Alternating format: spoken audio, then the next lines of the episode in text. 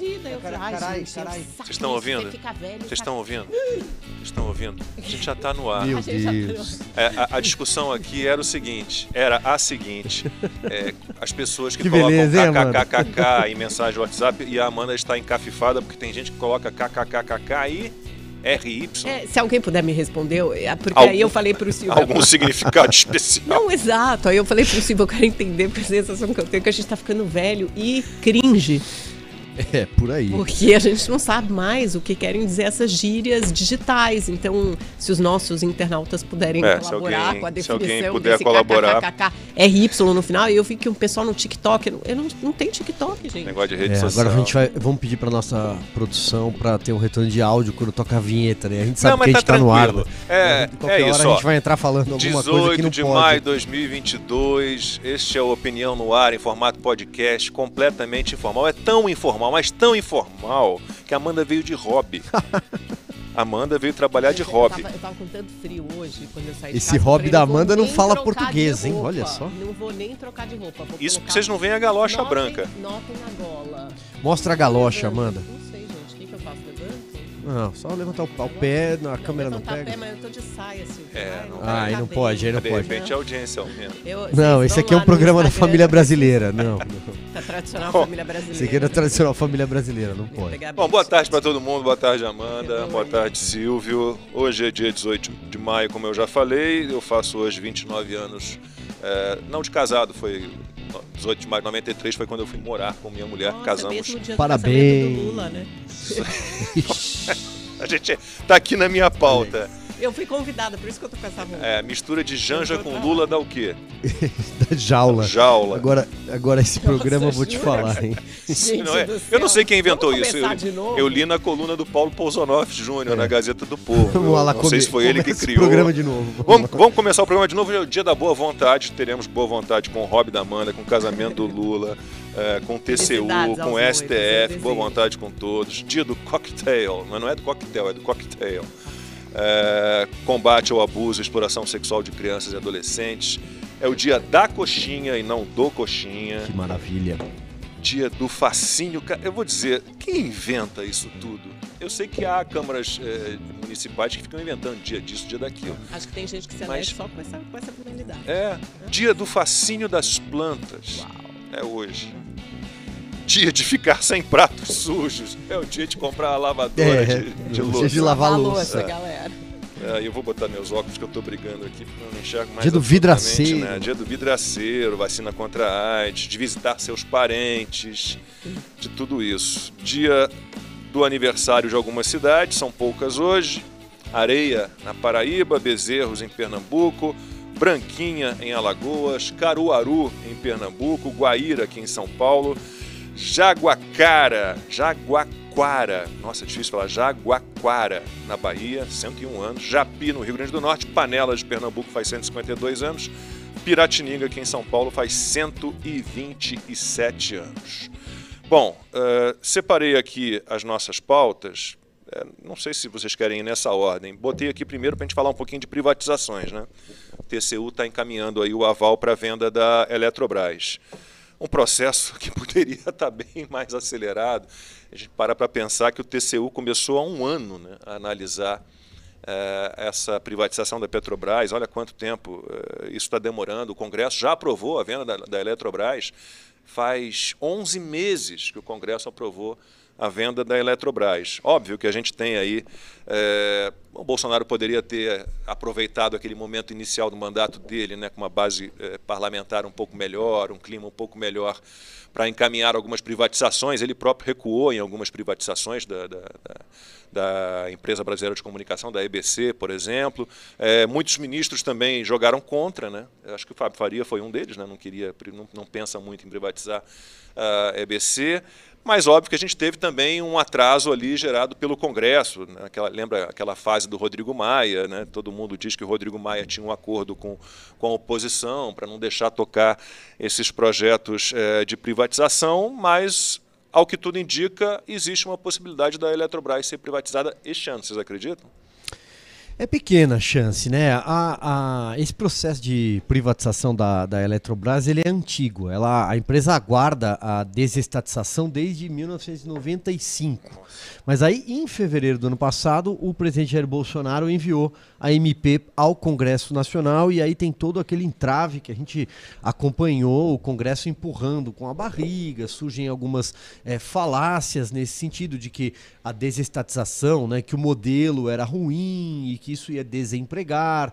Aí depois, inclusive, a própria, o próprio consórcio da imprensa passou também a criar algumas histórias de que haveria monopólios, de que determinadas pessoas seriam favorecidas.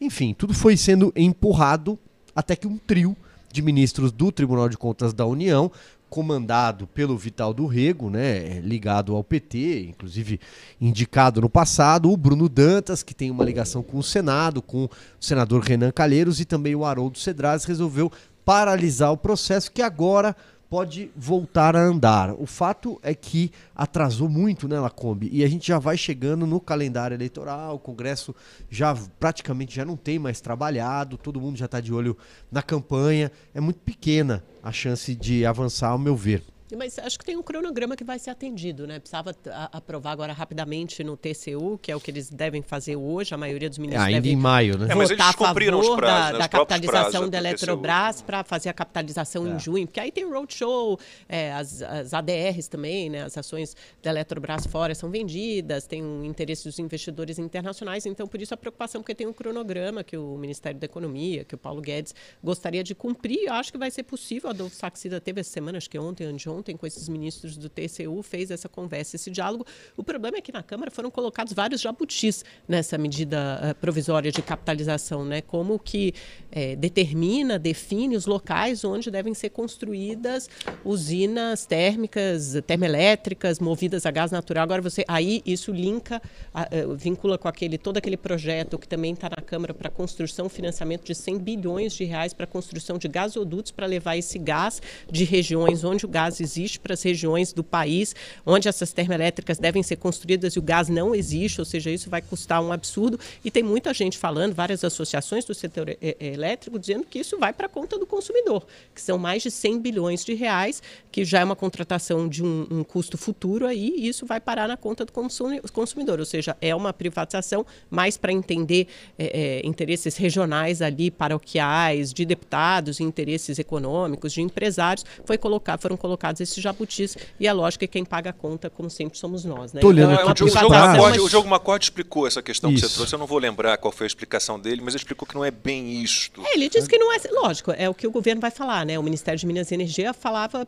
é, contrário. As associações do setor elétrico diziam que havia um aumento na conta do consumidor, e aí o Ministério de Minas e Energia fez uma conta, acho que de redução de 6%, enfim, essa divergência aí é. de ideal retórica. Mas... O do poder do mundo, né? Depois eu leio uma frase. É. Eu estava acompanhando aqui a questão aqui. dos prazos. A questão é a seguinte, que esse modelo estudado aí pelo BNDES levou em conta o quarto trimestre do ano passado.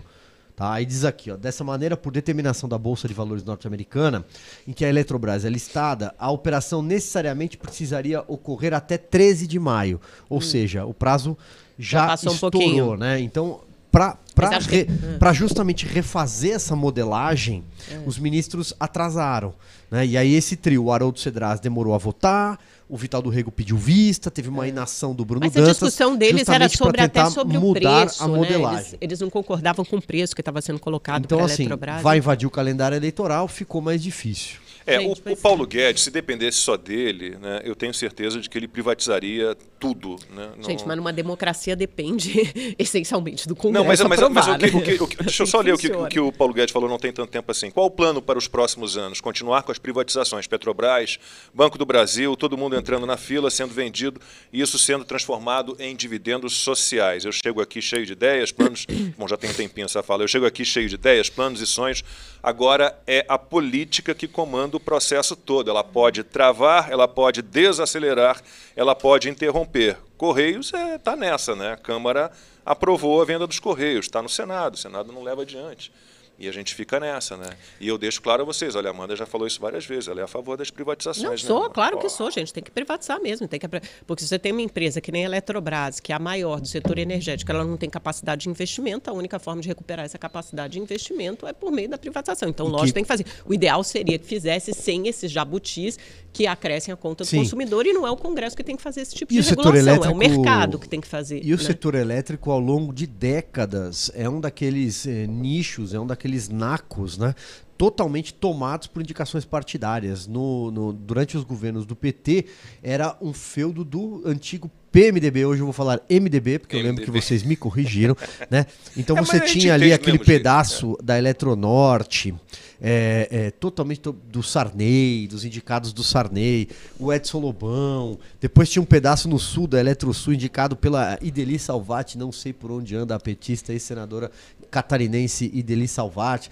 Então, enfim, aquilo era totalmente loteado, né? Então é muito bom que vá parar nas mãos da iniciativa privada e que o destino seja é, é, o melhor possível, né? É, a notícia boa em relação a isso, a, a desestatização, a privatização, é, é o volume de concessões para infraestrutura. Isso realmente avançou no governo com o Tarcísio Gomes de Freitas. Né? Então, é, em dezembro de 2021, o, o, governo informou que já tinha arrecadado 227 milhões de reais em concessões é, para obras de infraestrutura. Então, é, é, é, é, um caminho. Obviamente que a gente gostaria muito que, que as privatizações tivessem é. realmente avançado a uma Com série mais celeridade, mas também lista. o processo não é um trilhão, simples, o Paulo né? Guedes falava em um trilhão de, né, em venda Há uma de série de obviamente estudos. nunca se concretizou, né? Aliás, é, mas ele foi contestado se, se, se por vários economistas à época. Se as Ninguém concessões, fazia essa mesma conta. Se as concessões que... de infraestrutura entrarem nesse bolo aí, elas já batem um terço, né? Não, se você for pegar o que foi vendido, foi pouca coisa vai dar ali 400 milhões, 500 milhões. Então, Vamos avançar para o STF, que eu acho que é o tema Vamos, do dia. Claro que sim. Né? Acho Vamos embora, fica à vontade. contenda aí com o STF, o, o Ontem, ontem à noite, né, veio a notícia de que o Bolsonaro, por meio de um advogado do pessoal, um advogado acho que do sul do país, né, já já eu olho o nome dele, ele é, é havia sul. entrado. Como? Ele é do sul, ele é paranaense. Paranaense, né? Havia entrado é, com uma ação contra o ministro Alexandre de Moraes no Supremo Tribunal Federal por abuso de autoridade, na verdade, com uma notícia crime. Essa notícia crime já foi arquivada pelo Dias Toffoli e a novidade agora é que imediatamente o Bolsonaro entrou com uma outra ação agora na Procuradoria-Geral da República, que aliás teria sido o caminho correto a ser seguido desde o início. Eu estava conversando com juristas logo de manhã, quando acordei, e eles me apontavam que esse seria o caminho adequado por abuso de autoridade. Então ele cumpre um roteiro. Primeiro que chama atenção é o fato dessa notícia crime, depois a ação não ter sido assinada pelo, pela Advocacia Geral da União, pelo Bruno Bianco, e sim por um advogado pessoal. E segundo, que já parece que é um roteiro pré-definido, pré-estabelecido, de escalar essa crise com o judiciário. Então você teve um indulto ao Daniel Silveira, você vai cumprindo um, um, um script né, que parece muito certo, muito definido com a estratégia de fazer esse embate constante com o Poder Judiciário, por meio do ministro Alexandre de Moraes, e não só dele, mas por vezes do Edson Fachin, do Luiz Roberto Barroso, do Tribunal Superior Eleitoral, mas sempre nesse grau de contestação. Há muitas críticas, reiteradas críticas do presidente ao sistema eleitoral, novamente incutindo aquelas dúvidas, levantando dúvidas sobre a credibilidade do sistema, sobre fraude nas urnas eletrônicas e agora mirando no Alexandre de Moraes, que será não coincidentemente, o presidente do Tribunal Superior Eleitoral em outubro, né, um pouco antes de outubro, ele assume mais ou menos por agosto. volta de agosto, eh, e será então, portanto, o presidente do TSE nas eleições de outubro. É, não é novidade para ninguém que isso seria arquivado, mas também acho que para o Bolsonaro tampouco interessa o fato, interessa muito mais a versão. E a versão, e ele alimenta a militância dele assim com bastante sangue, bastante carniça para manter a temperatura sempre quente, sempre elevada, é que ele continua nessa luta, nessa briga com o Supremo Tribunal Federal e ele consegue de alguma forma, pelo menos para os seus, emplacar essa versão de que ele é injustiçado e perseguido, que obviamente não confere é, com a realidade. Os movimentos do Bolsonaro são sempre reativos, são sempre uma reação a um movimento inconstitucional é do STF. Aí né? depende da perspectiva, é, né? Né? Eu e poderia outra, até dizer o essa contrário. História, o Edson Fachin, hoje você foi, vai olhar de novo falando que quem faz críticas ao sistema eleitoral eh, ataca a democracia. Eu, eu, eu, eu não sei mais o que é democracia. Para mim, ataca a democracia quem quer que todo mundo tenha a mesma opinião, ou, ou quem quer que as pessoas não tenham opinião. É, o Edson Fachin anda também com problemas graves. O Alexandre Garcia, é óbvio que essa, essa queixa-crime do Bolsonaro, né, a não ser que caísse nas mãos do Nunes Marques, acho que é o único que no momento se salva, nem André Mendonça, ela seria obviamente rejeitada. Né? Não, você, você apela a, a, contra o juiz do STF ao STF. Né? A gente não tem o Senado atuando como deveria. Alexandre Garcia é que trouxe uma questão, é óbvio, considerando que essa queixa-crime fosse é, aceita. Ele, ele, ele levantou o seguinte: ninguém falou nisso talvez porque não haveria, não havia quase chance de ser aceito. Ele disse o seguinte: se Bolsonaro e Moraes forem partes de um processo, Moraes não poderá ser juiz em qualquer outro caso em que Bolsonaro for parte.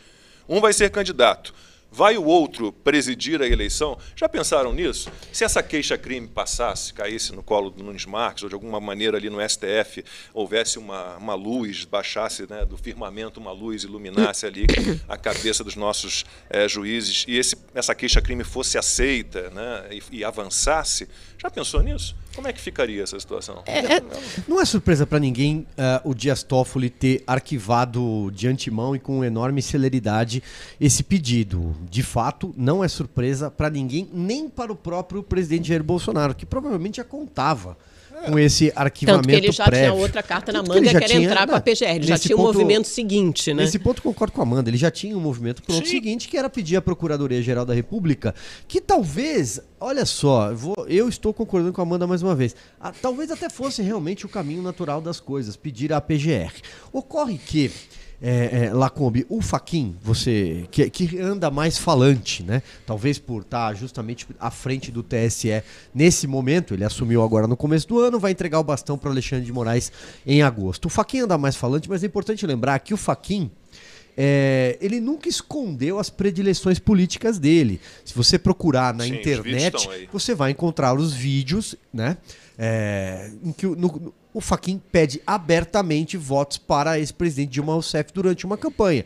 Ele foi indicado pelo PT, ele tem uma dívida de gratidão com o PT e, evidentemente, ele vai se posicionar contra qualquer pedido ou contra qualquer coisa que o presidente Jair Bolsonaro fale. O Alexandre de Moraes preside esse inquérito inconstitucional e assumirá a função de presidente do TSE de antemão deveria se julgar impedido de decidir qualquer coisa relacionada, por exemplo, ao presidente Jair Bolsonaro, à futura campanha do presidente Jair Bolsonaro, uma vez que ele preside um inquérito que persegue os aliados do presidente e ele mesmo incluiu o presidente em investigações sobre supostas fake news. De antemão, ele deveria dizer: olha, eu não posso, não faz sentido presidir um inquérito que tem essa, essa diretriz que enviesado de perseguição aos aliados do presidente Bolsonaro e ao próprio presidente no Supremo e ao mesmo tempo comandar a Corte Máxima Eleitoral. Não faz nenhum sentido. E dito isso, ainda tem um segundo ponto nessas falas todas, e aí eu incluo, por exemplo, o ministro Barroso, que numa, no, no, num evento, inclusive fora do país recentemente, com jornalistas, com personalidades, com empresários, disse que hoje o Brasil vive uma luta do bem contra o mal e que ele é o bem, que os ministros do Supremo Eles são o bem. Eles vão empurrar a história. Eles vão empurrar a história. Né? É um fetiche pelo golpismo permanente. Desde o primeiro do dia governo, que o presidente né? Jair Bolsonaro sentou na que cadeira. O governo fez de golpe? Me diga, Desde ação, o primeiro dia que o presidente Jair Manifestações, Bolsonaro sentou ataques. O que ele está fazendo agora é ação. Ministros do Supremo, consórcio da imprensa, empresários claro, claro por ali, cientistas políticos de esquerda, outros políticos interessados é, é, na disputa eleitoral, todos eles. Esse consórcio ampliado tem um fetiche pelo golpismo desde o primeiro dia. Mas quando é que vai acontecer o golpe do Bolsonaro?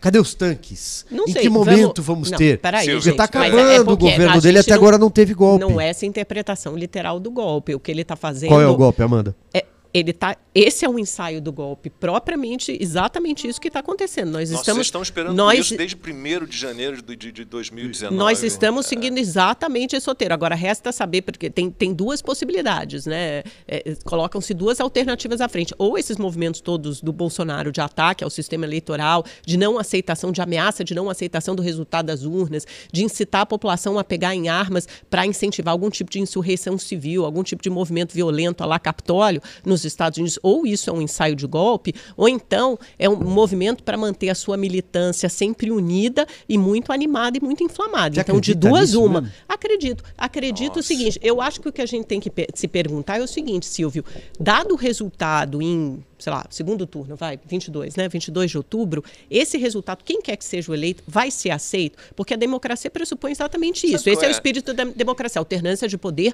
o, a, a vitória para um consagrado pelas urnas, pelo eleitor, pelo voto, e o, o derrotado tem que reconhecer a derrota. Mesmo quando falam, ah, o Aécio Neves foi às urnas... chegar lá, não é melhor? Como assim Porque, esperar chegar é, lá? Quando, quando, quando o Sérgio Mas você não pressupõe que o derrotado eu reconheça? No, no antigo programa na Band, a, a deputada Joyce Hasselman e o senador Major Olímpio. Né? E a gente falava, e, e a deputada Joyce Hasselman, ah, porque o Bolsonaro cometeu o crime, eu falei, sim, cadê as provas? O Moro vai apresentar as provas. Assim, ó, e no, no, intervalo ela diz que não, mas no intervalo eu me lembro dela ter falado, não, mas eu já vi as provas. E depois ela desmentiu no ar, não, não, não, não, não vi provas. As provas nunca, uh, nunca apareceram. E aí eu citei nessa entrevista aquele filme do Tom Cruise, o, o Minority Report, né? que, que, que, que lembra disso? Eram umas, umas videntes que ficavam num, num, líquido e as ondas cerebrais, os pensamentos, elas conseguiam fazer previsões. Eram videntes e aquilo se virava em imagens e a polícia chegava ao local é, da, da, onde provavelmente agora, agora o crime seria cometido antes que ele fosse cometido. E a pessoa era presa antes de cometer o crime. A discussão do filme era essa. Então é o seguinte: se acham que o Bolsonaro está preparando um golpe, meu Deus, não, não, mais do que as falas dele, vocês não, não, não, vão encontrar. Mas como assim? É, não só as falas dele, todos os dias, ele, ele sinaliza porque que você, sim. você, você é, é, é, volta a fala dele sobre posse e porte de armas para uma tentativa de golpe. É, posse e porte ele de acabou armas de falar em Sergipe é ontem, no Sul, é num evento na semana passada, ele falou que precisamos defender, defender, a nossa soberania, a nossa democracia, como se uma ou outra estivesse ameaçada. Está ameaçada só a, se a obra dele. A, a soberania de todos os países do mundo está ameaçada pelo globalismo mas isso acho que é outro assunto. A questão é, Bom, mas... inquérito das fake news, ele completou três anos. Ele é perpétuo. Pouco tempo. Ele é perpétuo. Até agora não saiu um relatório parcial. Ou seja, ou nada se descobriu, ou se descobriu alguma coisa e está mantido em sigilo. Porque Emerson Grigoletti, meu amigo advogado, que defende é, perseguidos, eu não gosto de, de usar a, a, expressão investigados nesse inquérito, perseguidos por esse inquérito, ele está faltam 10 dias. Em 10 dias se completarão dois anos que o Emerson Grigoletti, que é advogado de, de, de perseguidos nesse inquérito, uh, ele não tem acesso total aos autos. Ele não é, consegue. Mas é, é, aí é que tá, mas a palavrinha-chave é essa que você falou aí, total. Não dá né? espaço já, ao contraditório. Eu sei, Lacom, mas o que, que acontece é que já há jurisprudência em vários Fake inquéritos nem, nem não, que correm sob sigilo, gente. que os investigados pelo inquérito têm acesso somente à parte que diz respeito a eles e não à íntegra do inquérito. Então, quando esses investigados não. dizem que não têm acesso aos autos, Bom, quer dizer que eles não, não têm acesso ao inquérito como um todo. É citada na própria decisão é. do Toffoli hoje, que é uma decisão curta, tem oito páginas, e, e ele fala exatamente isso. Aliás, é um inquérito isso. que surgiu de uma de, com Joyce Eles... Hasselman, de, é, com aquele Ayan, de uma história, uma história de fake news gerou um, uma, um inquérito exatamente, das fake news, é. com aquela CPMI como se o, Como patética. se o Supremo Tribunal Federal, deixa eu só colocar um ponto aqui, como se o Supremo Tribunal Federal não tivesse mais o que fazer, né? É, agora, tem um dado aí nesse O que proteger a democracia, acho que é nosso bem mais precioso. Ah, e quem está ameaçando a democracia? O governo, Tocando o presidente. Um ah, o presidente que, que, Jair Bolsonaro tá? está ameaçando Cujo crime nem tinha ficado... Não é, não. Não, Vocês não, querem que eu repita? O que acontece é que desde o primeiro dia em que ele assumiu a presidência da República. Ai, coitado, é um perseguido, grupo, é uma vítima, um grupo, tô até com Não, não é perseguido, mas há um Bom, grupo. Eu nunca vi uma posição. Ele enfrenta a maior oposição, a maior oposição da imprensa Temer, da história. fora Temer. Mas é há só um você grupo, retroceder um na história quatro Amanda. anos, o que o PT enfrentou com impeachment e depois com Lava Jato. Mas veja foi... as provas sobradas de todos os crimes que o PT cometeu. Eles tinham exatamente o mesmo discurso que o presidente tem agora, de perseguição. Perseguição público com qualquer não coisa é, desse governo. Não é pelo isso que eu. De Calma, Silvio. a minha comparação não foi essa. A minha comparação não foi essa. E você é muito inteligente, você sabe bem disso. Eu estou dizendo que o discurso de perseguição e de vitimização é o mesmo, no sentido de que você se sente perseguido pelas autoridades judiciárias. E dizer que nenhum governo foi tão atacado, o do PT foi muito mais. O STF não, enxergue foi muito o ódio que o STF sente de, do presidente eu, eu enxergo o ódio que o presidente da República sente das instituições democráticas. A partir do ódio que é atirado Eu enxergo claramente a adoração que ele tem pela ditadura militar e por torturador. Não, quero só tentar colocar um ponto aqui, você contra-argumenta sem problema. Há um consórcio da, onde ali tem grande parte ou quase toda quase toda a imprensa tradicional. São poucos os lugares que se escapam, que escapam. Esta mesa escapa, mas são poucos os lugares. Que com a, a participação de, de ativistas políticos com toga eles estão no Supremo Tribunal Federal fazendo política, legislando. Uh, você tem a participação também de determinados empresários, e, e artistas. De este consórcio gigantesco decidiu desde o primeiro dia em que o presidente assumiu, usou a faixa da, da presidencial, que ele não poderia exercer o mandato. Por quê? Hashtag ele não. Não, Bolsonaro, não importa quantos votos ele recebeu, ele não pode ser presidente. Por quê? Porque a gente não quer a gente acha que ele não deve ser presidente, porque a gente não gosta da forma como ele fala, das coisas que ele pensa, da, do jeito que ele é um se manifesta. De desumanização, né? De e aí a gente chegou ao ponto de é encontrar óbvio, pessoas vale desejando um nas páginas. Desumanização um é engraçado. Um nazista, um fascista. Vale Para concluir, vale a gente tudo. chegou no é, Quando é que ele mostra solidariedade e humanidade em relação nas alguém, páginas de jornais a morte do presidente da República. Desculpa. De chamá-lo de genocida, de escreverem colunas falando palavrões. Tudo isso, tudo Mas isso, isso não aconteceu. se insere Agora, na crítica, a última narrativa na crítica é que ele é legítima golpista. numa democracia. Não, não, não. não de, desejar insere? a morte de, de alguém não é legítimo. Na minha opinião, não. Mas é proibido Na aonde? Sua, é? De... Não, matar não. não mas, se você deseja, deseja a morte... Sim, Ai, gente, pelo sim, amor de Deus, sim, sem falso puritanismo. Do jornal Folha de São sem Paulo falso puritanismo. que o presidente morresse. Tem prova, isso tá O Hélio é Schwartzman. Só, só procurar. Olha, gente, disclaimer para ironia e não, disclaimer também. Isso, isso aqui, dá uma olhada aqui uma manifestação. É. O único corte que Chutando eu quero. a cabeça do presidente, um boneco do presidente uma, enforcado. Um Quantas vezes não foi visto isso em universidade Gente, pública? Um presidente da República. Um coletivo que, de arte que um joga presidente da República que xinga um jornalista, que empurra pessoas que não que é, é, solidário, que, que, reage, que, não é solidário com vítimas de uma pandemia, não, uma que reage, não reage a ataques da imprensa, não, que não é solidário, nunca foi com vítimas de uma pandemia, que não mostra Quem nenhum disse, sentido de humanidade olha, em relação a, a minorias. ele torceu é para as pessoas morrerem. Gente, ele que se humanize, desculpa, não é, não Amanda, é, não é meu papel. Desculpa, ele que se humanize. Todas as pesquisas que ainda continuam saindo elas indicam que o presidente Jair Bolsonaro estava correto quanto ao combate à pandemia. Você me desculpa, gente, mas tá bom. trancar vamos, todo vamos mundo voltar em casa ao Supremo, novo, a senão a gente vai voltar essa não, discussão não salvou ninguém. que fizemos contrário. ontem ou anteontem. Posso rebater os pontos do Ciro? Pode, mas antes, vamos passar o WhatsApp do nosso vamos. programa, o pessoal que está em casa aí nos assistindo, Posso enfim, ver no celular. Não vou olhar. Agora que eu vi que Vamos tá, ver. Tá 9395 todo mundo 9311 9395 4071, é isso? 11 9 9395 ah, 4071. Tá. Tá um... Manda sua mensagem colocando o nome, a cidade da onde você está mandando o teu recado, participe, discorde da gente, concorde com a gente, mande perguntas, sugestões. Enfim, esse aqui é um novo formato, certo, seu Lacombe? É, não, então a aí. gente totalmente aberto. E que mais, Lacombe? Ó, oh, já chegou aqui alguma coisa. Danilo acabou Eventos, de temos, que mais temos que Não, é, na verdade eu ah, tem um evento amanhã. Temos um evento para ah, anunciar é. aqui. Então, Antes, ó, é Luciano Silva de Camaquã, Rio Grande do Sul. Camaquã, meu sogro que, que era de Rocaçades, mas morou a vida inteira no Novo Hamburgo, tinha um carro com placa de Camaquã, um Monza. Olha, faz tempo isso. Sérgio São Pedro da Aldeia, deve ser, saiu da Almeida, mas deve é ser da Aldeia. É. Elda de Santo André. Opa, Santo André, um abraço, Santo André. Santo André eu conheço, hein? É, já passei por lá. E José Carlos, Nova Andradina, Mato Grosso. E a gente precisa é, é, falar desse Fórum Segurança Jurídica, é amanhã, das 8h30 ao meio-dia e meia, aí tem uma pausa para almoço, a retoma à tarde, amanhã, Fórum de Segurança Pública, com a participação, entre outros, do jurista Ives Gandra Martins Filho, da procuradora da República Taméa Danelon, uh, do ex-ministro do STF Marco Aurélio Melo, entre outros. E aí, painel 1 é um contencioso trabalhista e tributário, que já, bom, não tem menos interesse, eu acho que o painel 2 deve ser o painel da tarde, que vai falar de insegurança jurídica e ativismo judicial. Hum.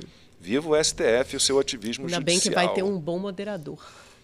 Para controlar essa Ainda bem que toda. vai ter o Marco Aurélio, que depois Ainda do STF, tem dado boas, boas eh, Aliás, declarações. É... O ex-ministro Marco Aurélio Mello, numa entrevista recente à BBC é, Brasil, ele disse que prevê trovoadas, tempestades, palavras dele, hum.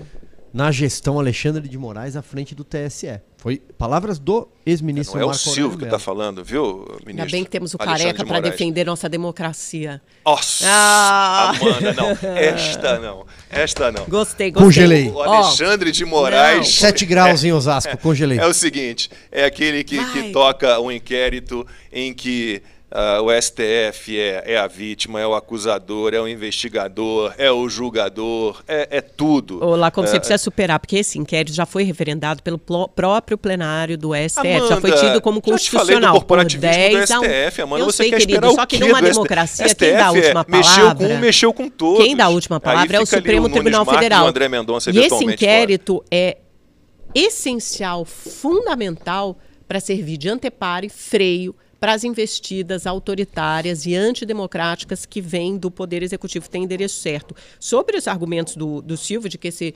governo tem sido vítima de um consórcio de artistas, grande parte da imprensa, políticos e sei, sei lá mais quem, eu acho que é natural que todos os governos enfrentem oposições ferrenhas. Aliás, tem sido assim com vários governos no Brasil. Fernando Henrique Cardoso, Lula, Dilma, ninguém fugiu à regra. Michel Temer, nós somos jornalistas, nós cobrimos todos esses governos, principalmente os mais recentes no meu caso, e uh, eu vi como a oposição é forte. E isso faz parte, é um pressuposto da democracia, até porque o presidente, to, todos os poderes, aliás, tem que prestar contas à sociedade. Então, Amanda. o papel da imprensa, de uma sociedade civil atuante, mobilizada, é justamente incomodar, questionar, criticar. Isso faz parte o, do jogo. O pressuposto da e quem está ali tem é que respeito aceitar. à lei máxima, principalmente à Constituição. O STF deve, de, deveria ser o guardião da Constituição. É. A prisão é. do Daniel Silveira é absolutamente inconstitucional constitucional. Olha, não é, não é possível que você consiga explicar o que é um mandado de prisão em flagrante, o que é um flagrante perpétuo. Isso é uma invenção. Um vídeo na internet. Isso é, é um uma invenção descarada. E você chamar um cara que faz algo assim de democrata, eu acho insano demais. Mas você acha que quem é democrata, que o parlamentar que defende a volta do AI-5 e a volta Já falamos da ditadura sobre o que ele fez. é o, o democrata? Dele, eu não concordo com não, o vídeo dele. Não é questão Agora, de ele é de novo é artigo 53 da Constituição. Ele, ele é inviolável, ele pode falar o que ele quiser. Não ele é só verdade. poderia ele é ser preso por, por crime em flagrante e inafiançável. isso. O Supremo já decidiu isso. E, e, esse Esquece artigo 53, o, o artigo 53 é válido, mas há uma leitura. Pode ou não pode fazer, é outro poder. Ele não a nossa Constituição é muito clara em relação à separação de poderes, a autonomia a e isonomia de poderes. Não pode ser uma autonomia, um salvo-conduto para o parlamentar cometer crimes. Onde está escrito crime contra a democracia, Onde está escrito que o poder moderador no Brasil?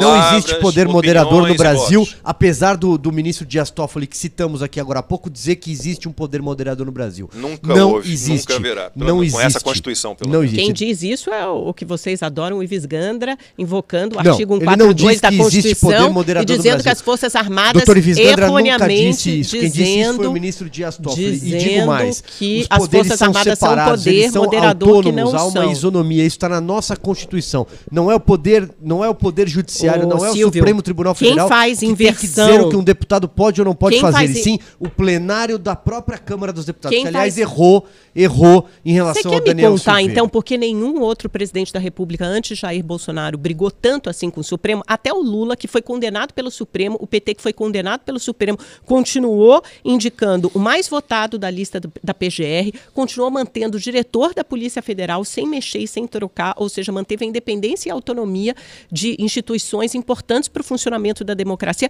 e jogaram dentro da regra do jogo. Uhum. O Lula, com a reabilitação política, você pode até não concordar, mas ele fez tudo direitinho dentro Sim, do processo, entenderam que tinham que dentro das crimes, regras eles do jogo. o Foi preso, Foi ficou Bolsonaro fez 580 fora da- dias, das- Roubaram o das Brasil, protocolou, protocolou recursos dinheiro, por meio de seus ativa, advogados passiva. e foi e, e esperou até o julgamento. Os não advogados tentou dar não, olha, golpe, precisa não fugiu, não se exilou, não ameaçou não aceitar a decisão judicial, aceitou as decisões judiciais e enfrentou as as mazelas como deve ser, juridicamente, por meio de recursos, por meio da lei, por meio da Constituição. Foi isso que eles fizeram. Agora, o que o Bolsonaro ameaça fazer agora é não aceitar o resultado da eleição. Então, não, a democracia na cabeça dele é assim. A, daqui a cinco meses. Lá, é a democracia. Bem, a democracia. Assim, tudo bem. Então, vamos ter essa conversa agora, só pensando daqui aconteceu. a cinco meses o que pode acontecer. Então, daqui a cinco meses, vocês então, acham que qualquer que seja o resultado. Não, perguntando aqui, para vocês, vocês acham que devemos aceitar o resultado, qualquer que seja ele? Ué, nas condições que foram estabelecidas, sem a Sim. possibilidade de auditagem. Que, né? Não, sem não, a possibilidade não, de auditagem, voto, voto sem a possibilidade de voto impresso, porque foi rejeitado pelo é, Congresso. Sim. E o Bolsonaro Depois disse que de uma aceitaria a decisão. STF, né, não num, num processo. Amanda, vou, vou, repetir aqui, desculpem a repetição, mas é que a Amanda repete e eu repito. Hum. É, havia uma comissão estudando lá a PEC do voto impresso auditável. Essa comissão especial estava encaminhando para o plenário esta PEC. Estava tudo certo. E aí Juízes do STF foram até o Congresso. Bom, há imagens né, deles passeando, se reunindo com parlamentares. Não sabemos o que foi dito aos parlamentares. Fato é que 11 partidos, 11 partidos, mudaram seus integrantes nessa comissão especial. E a decisão que Porque seria foram uma... alertados que havia uma investida contra a democracia e 11 presidentes ser, de partidos, 11 partidos chegaram à conclusão que o primordial aqui é defender o sistema eleitoral, porque sem ele não é só o presidente é. da República que corre risco, são todos os deputados que estão ali presentes e que também dependem das urnas eletrônicas, cujos mandatos correm risco, cujos mandatos ficam em xeque se o resultado das urnas não for aceito. Que, aliás, aliás é, é, é, um outro tema. Como, como o sistema é um eleitoral era perfeito, era maravilhoso. O ministro do Supremo Tribunal Federal resolve cruzar a praça Garantiu dos três sete vezes. Vamos lá legislar. Garantiu. Até, eu quero saber como o Bolsonaro, nesse sistema tão fraudado, conseguiu ganhar sete vezes para deputado federal e uma vez para presidente não, da não, República. Peraí, essa história de fraude, eu já falei isso aqui dez mil vezes. É, a gente não tem como provar que houve fraude nada. e quem, quem diz tá, tá, tá, não, não, não pode provar que houve não, fraude, quem disse nem foi que não ele. houve fraude. Porque não temos. Não, porque ele fala com base no inquérito da Polícia Federal. Não, ele falou muito antes disso. Ele Aliás, falou no começo da pandemia que ele tinha provas de que ele teria relatório da Polícia Federal, há um relatório da Polícia Federal de 2016, já dizendo que não tinha como auditar.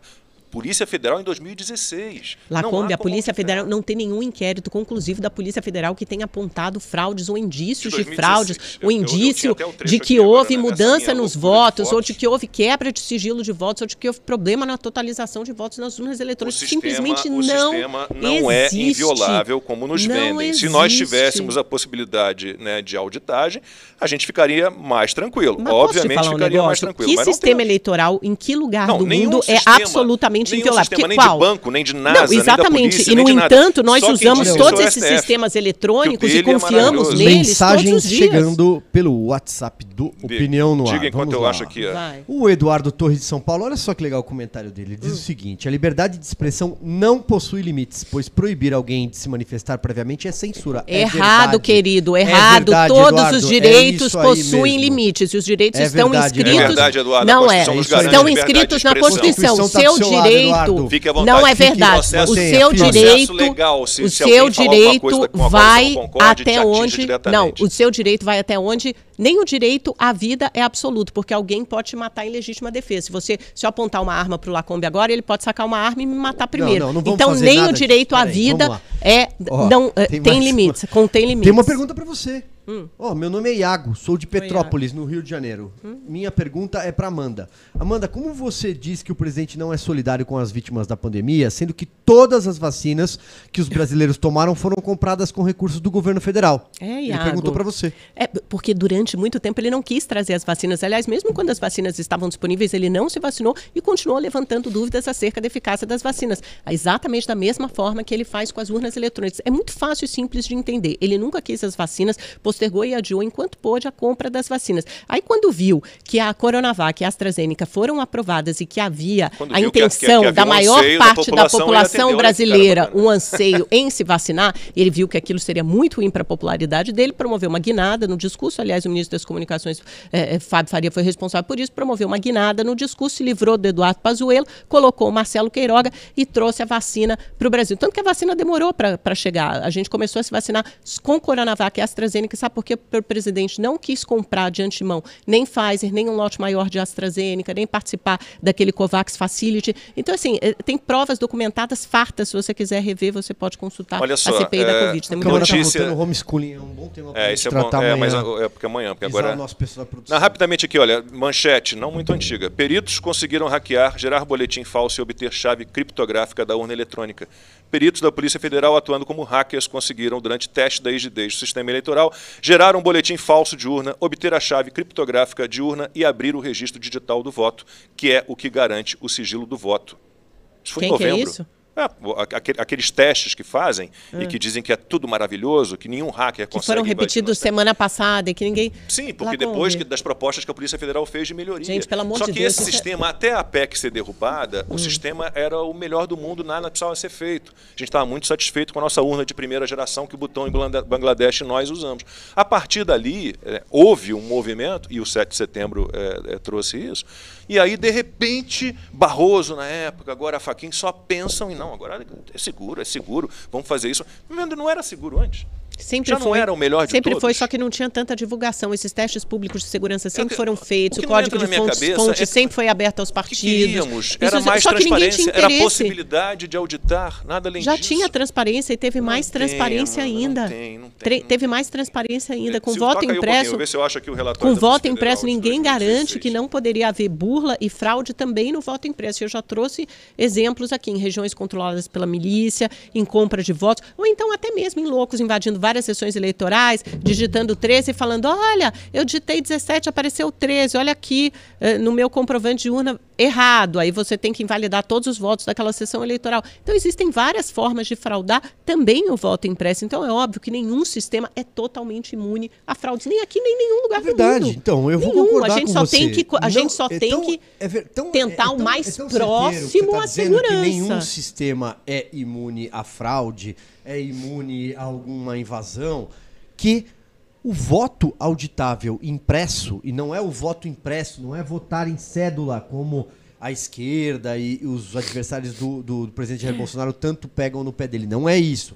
Era sair um comprovantezinho, uma impressora ia soltaram o comprovantezinho depois que você digitava o seu voto. Esse era o voto impresso auditável. É isso que os partidos é, nesse e que esse 11, também pode ser fraudado que, e que, que esse que também não está imune. O PSDB era a favor disso, tanto que em 2014 PDT, o Ciro Gomes defendeu, sim, o Rodrigo Maia defendeu. Era uma bandeira brisolista do Passou PDT. a ser uma bandeira do, do Bolsonaro, deixou Aí, de ser de repente todo mundo falou, então, se o Bolsonaro gosta, nós somos contra. É claro, porque isso é uma premissa básica desse consórcio formado hoje no Brasil, que conta com a parte da imprensa, com deputados, com senadores, até aí essa parte é legítima, porque o político pode sim ser de oposição, direito dele, ele foi eleito, tem mandato. Qualquer um pode ser de o oposição. Supremo.